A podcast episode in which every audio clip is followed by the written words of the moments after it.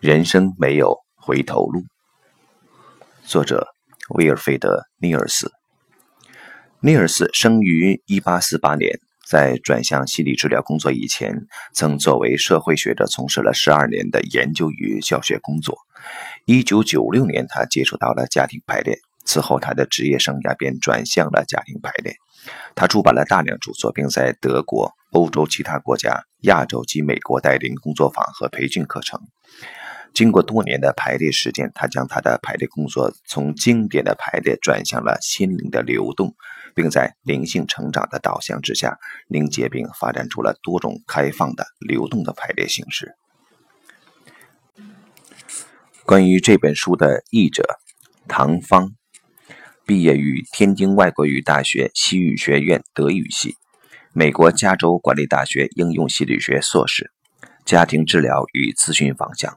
国家认证心理咨询师对家庭排列这种以独特而神奇的方式呈现出心灵真相的心理治疗方法非常感兴趣，亦曾深入学习。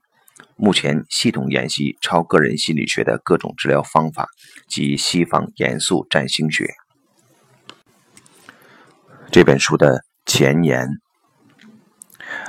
我现在六十岁。在我的成人阶段，我至少经历了三个人生。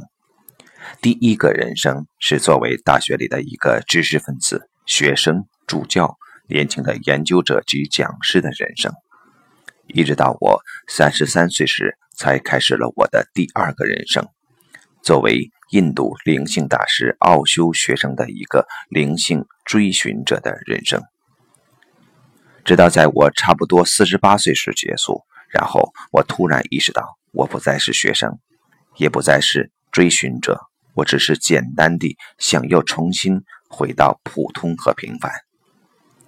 这是在我开始学习家庭排列，并将它作为我的职业以后的事。在很长一段时间内，追寻者相当看不起知识分子，追寻者认为自己更好些。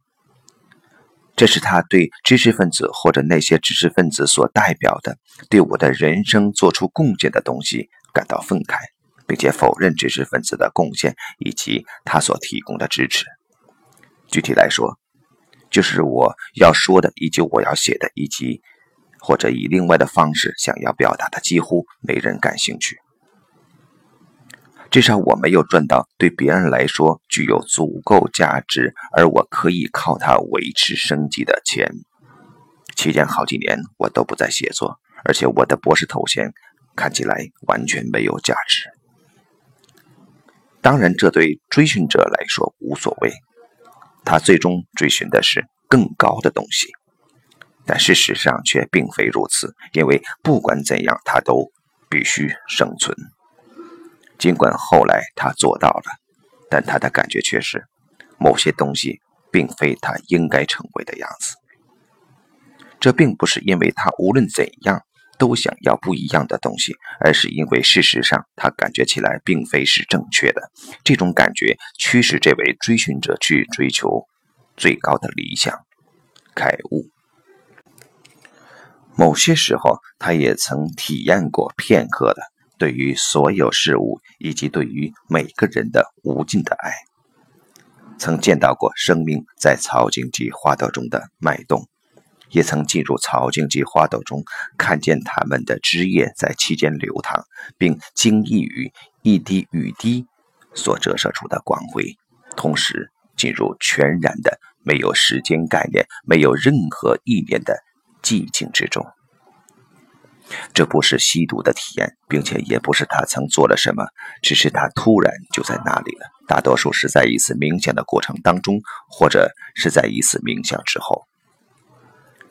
追寻者知道，这超出了他的第一个知识分子人生的想象，但这样的时刻却总是一再地从他的指尖滑落。开悟的时刻只是瞬间而已，而且他出现的次数似乎越来越少。当我遇到家庭排列的时候，我马上知道我将在这里找到我所喜欢的，并且我立即知道我将以此作为我的职业。没有多久，我这位灵性的追寻者就找到了内心的平静。我发现我所需要的是我的根，并且我开始对我的日常生活不只是必要的关心，而且也开始珍视它。我承认我的愿望，譬如想拥有一辆很棒的汽车之类的，让人觉得可比的物质上的东西。同时，也允许自己承认我的博士头衔带给我的成就。我不再将它隐藏起来，而是给予它对于知识分子应有的尊重。他很快给了我回报。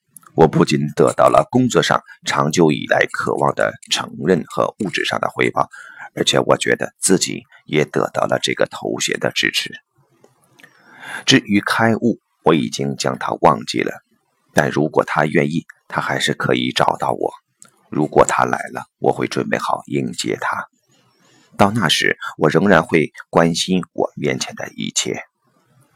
十年来，我已不再冥想，而且我觉得自己比那时更能与当下连接。这并不是说我反对冥想，冥想确实帮助我获得过某种程度上的安宁，但我不再想要去往哪里。而是让事物和我们成为我们本来如是的样子。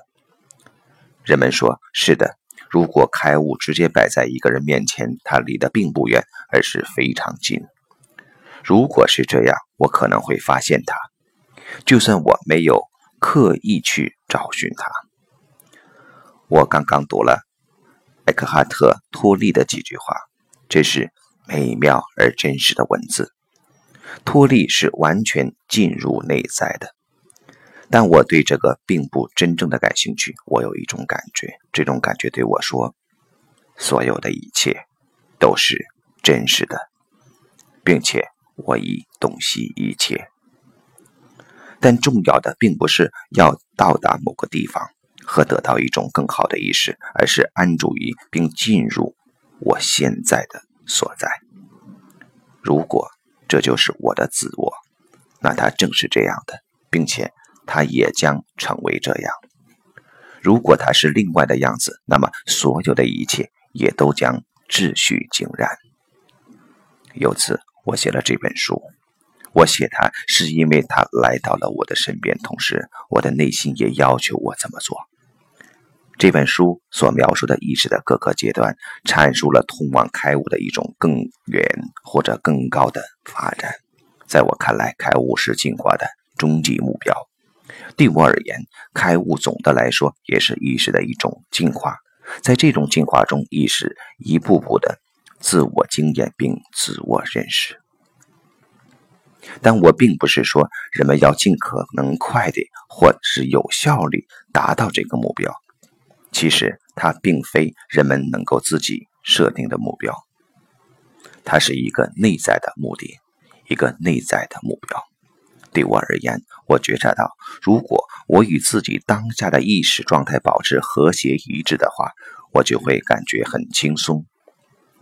在这个意义上，我描述意识的各个发展阶段，而并非要说明什么总是一直正确的，即使是到今天。我还是将我曾经成为的知识分子视为我那是人生阶段的正确选择，尽管此时我已将它完全地封存在了心底。没有它，我今天不可能写成这本书。对于追寻者而言，亦是如此。